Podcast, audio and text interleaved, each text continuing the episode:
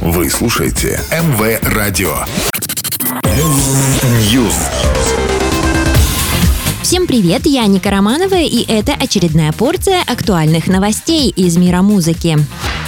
Разбитую электрогитару Курта Кобейна продали на аукционе почти за 600 тысяч долларов. Черная электрогитара Fender Stratocaster подписана на корпусе серебряным маркером всеми тремя участниками Нирвана. Курт Кобейн также оставил на инструменте короткое послание своему близкому другу Марку Ланигану. Кобейн разбил гитару на одном из концертов в 1991 году, после чего она была собрана заново для дальнейшего использования. Осенью 1992 года инструмент перешел в собственность Ланигана. На торги торги раритет выставил его последний владелец Тони Палмер.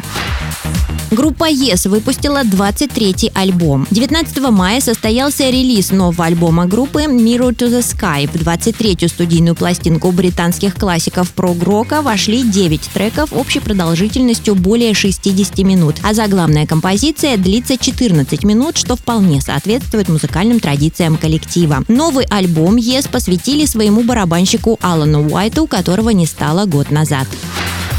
Группа Imagine Dragons выпустит документальную картину о концерте Live in Vegas, прошедшем в сентябре 2022 года. В фильме покажут не только кадры с этого выступления, но и интервью с участниками коллектива, а также архивные записи. Это будет фильм о том, как Imagine Dragons прошли путь от маленьких концертов в барах и казино Лас-Вегаса до грандиозного выступления на стадионе. Премьера состоится 14 июля.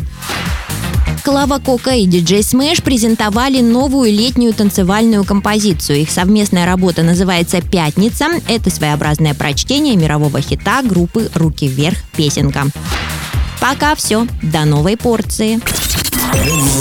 News.